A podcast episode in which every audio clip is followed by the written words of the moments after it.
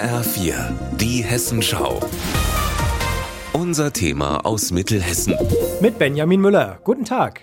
Alles bereit? Dann wollen wir gießen in Gottes Namen. Wir sind in der Glockengießerei Rinke in Sinn im Landil-Kreis. Flüssige Bronze, über 1000 Grad, es blubbert und zischt. Das Glockengießen hat sich seit über 1000 Jahren nicht wirklich verändert. Bei Rinke entstehen gerade zwei neue Glocken für die evangelische Stadtkirche in Borken in Nordhessen.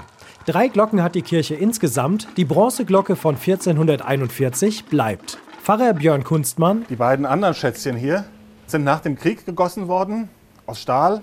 Und mit einer Lebensdauer von 60 bis 80 Jahren hat man damals gedacht, das ist ja ewig. Jetzt ist ewig vorbei. Die Glocken aus Eisen fangen an zu rosten und müssen weg. Deshalb sollen zwei neue Bronzeglocken her, die halten dann bis zu 500 Jahre. Beim Gießen der zweiten neuen Glocke im März sind auch viele Gemeindemitglieder aus Borken dabei. Innerlich und äußerlich ist mir im Moment etwas warm. Sowohl vom Glockenguss als auch vom Inneren es berührt. Ich glaube auch, wenn man irgendwann den Enkelkindern mal sagen kann, hier die Glocke, die ihr immer hört, da war ich dabei, wie die gegossen wurde. Das ist schon was Besonderes. Das Gießen der Glocke war aber nur der erste Schritt. Gestern sind sie dann gestimmt worden.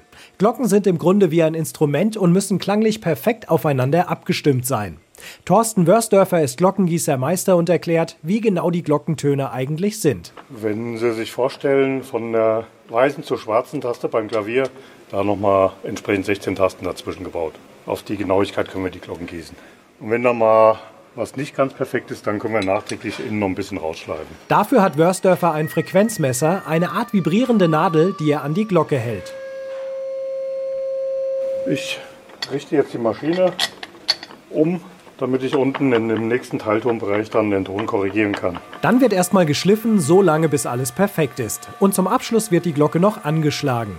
Dabei ist der Schlagton zu hören, der sich aus verschiedenen Teiltönen zusammensetzt und die müssen ganz genau aufeinander abgestimmt sein.